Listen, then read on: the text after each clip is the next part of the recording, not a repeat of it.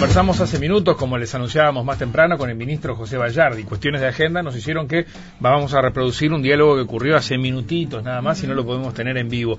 Pero evidentemente eh, queríamos hablar con el ministro para poner en limpio eh, tres situaciones que se han sumado en estos últimos tiempos en torno a Uruguay y las rutas de la cocaína. ¿no? Recordemos, en marzo-abril, un contenedor de arroz donde se encuentra cocaína en Hamburgo. Eh, hace muy pocos días, de vuelta en Hamburgo, en un contenedor de soja. En medio de esto, un jet privado que también en Europa es interceptado y también con cocaína. Responsabilidades de Uruguay en cuestión, hasta dónde unas, hasta dónde otras. Repasamos en este diálogo con el ministro cada uno de esos casos. Empecemos por el que está más este, definido que tiene que ver con el envío de arroz de Arrocera 33, que fue entre marzo y abril. Eh, eso está ya aclarado. Había surgido la noticia de que en el puerto de Hamburgo, de que había un contenedor de Montevideo, que había sido embarcado en Montevideo con arroz, que había llegado con 400 kilos de cocaína al puerto de Hamburgo.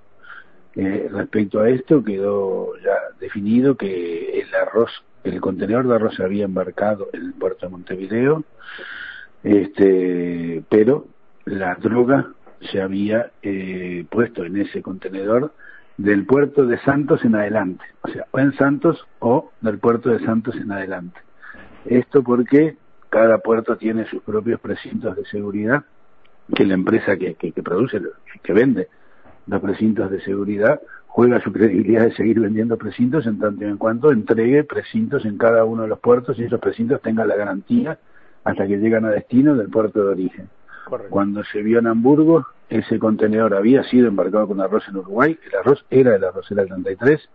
Cuando llegó al puerto de Hamburgo, el precinto tenía la numeración del precinto que corresponde, uno de los precintos que corresponden al puerto de Montevideo, pero cuando se analizó en profundidad el tema del precinto por parte de las autoridades alemanas, se comprobó que el precinto habría sido adulterado y había sido montado los números del precinto, los códigos del precinto de Uruguay en precintos del puerto de Santos.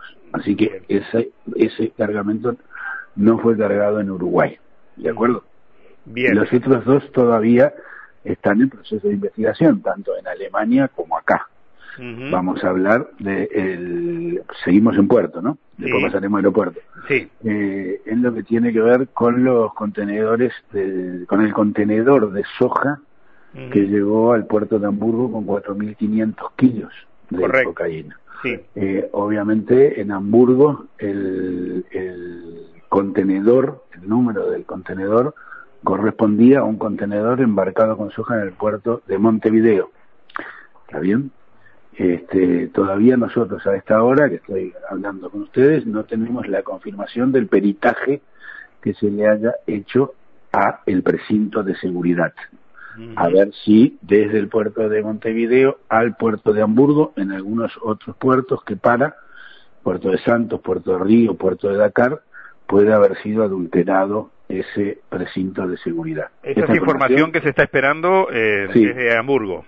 Esa es información que se está esperando desde Hamburgo y que tengo entendido hasta noche a última hora que las autoridades de Hamburgo habían todavía, eh, en fin, se habían llamado a silencio porque están en investigación todavía y no habían dado a conocer esa información. Bien, ahí lo que tenemos, ministro, permítame, es, dos escenarios. Bueno, si en definitiva eh, lo que hubo es, es, contaminación, es algún cambio en, en, en, la trayectoria, será una situación igual que aquella de marzo-abril. De lo contrario, habrá que seguir profundizando en la investigación acá, a ver qué actores son responsables de esto. Sí, sí, en eso se está. La señora fiscal, en este caso es Mónica Herrero, ¿Sí? Tengo entendido que en una reunión que tuvo ayer con todos los operadores que están en la investigación, ha dispuesto un conjunto de acciones de investigación acá que se están llevando adelante ya desde anoche mismo. bien, y ahí, ahí se abre un abanico de eventuales responsabilidades eh, que involucra a muchos actores, entre ellos los que están bajo su responsabilidad, bajo su mando.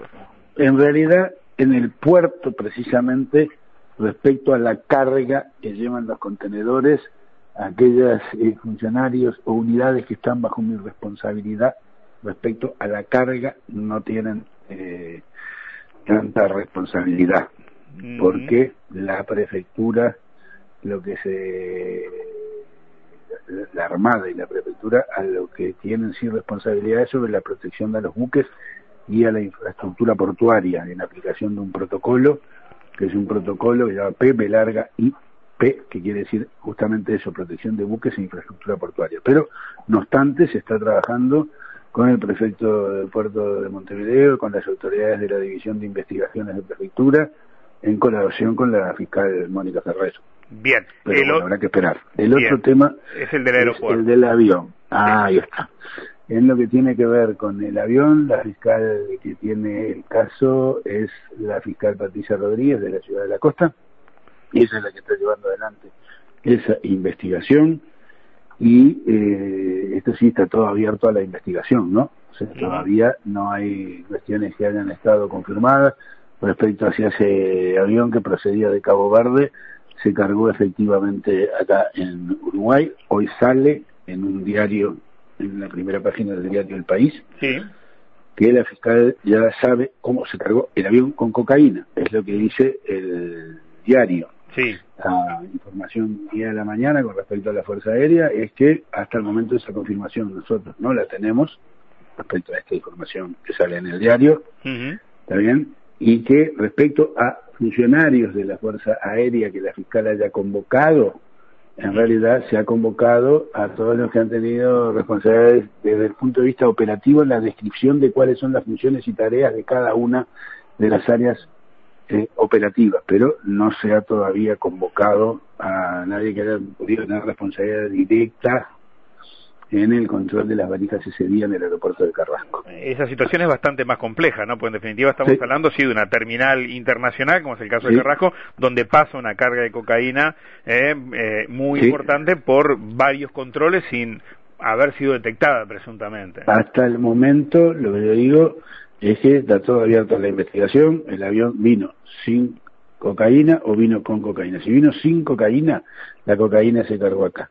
Si se cargó acá, hay que ver dónde estaba depositada, cómo fue trasladada, si fue trasladada efectivamente en las valijas, si las valijas efectivamente se cargaron en el hotel donde estuvo los pasajeros y la tripulación, o las valijas se cargaron en otro lado y cuando se pasó a recoger a los pasajeros de la tripulación se llevó para el aeropuerto con ellos, este, si se cargó efectivamente a través de la valija y fue lo que pasó a través del escáner, o si se cargó el avión estando en la pista parado. Todas estas cosas son las que están abiertas a la investigación eh, ministro, que la señora fiscal. Bien, eh, en, en, cualquiera de estos casos, eh, en, el caso que, que, se encuentren responsabilidades y obviamente actúe la justicia, hacia adentro, ¿con, ¿con qué nos quedamos? ¿Con procederes que, que no se ajustan a lo, a lo legal y que hay responsabilidades personales o usted entiende que es necesario además de esto ajustar protocolos que fallan? Bueno, nosotros tuvimos esta información bajo reserva durante un mes y medio.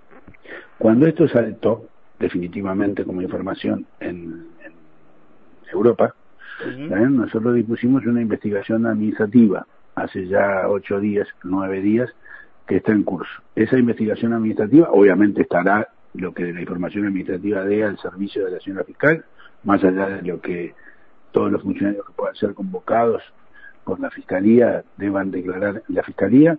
Una vez que esté la investigación administrativa, se verá toda la revisión de si se hizo lo que se debía hacer en función de los protocolos. Si se hizo lo que debía hacerse en función de los protocolos y la droga efectivamente pasó y fue cargada en Uruguay, obviamente hay que cambiar los protocolos.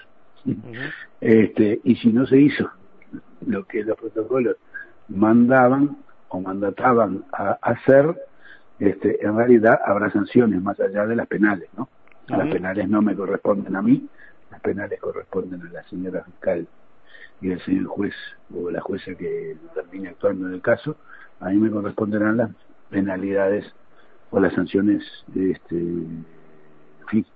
eh, administrativas correspondientes. Y, obviamente, si no se cumplen los protocolos, habrá que redimensionar o redefinir los protocolos para que estas cosas, en lo que tiene que ver con, la, con el tráfico, puedan ser este, evitadas.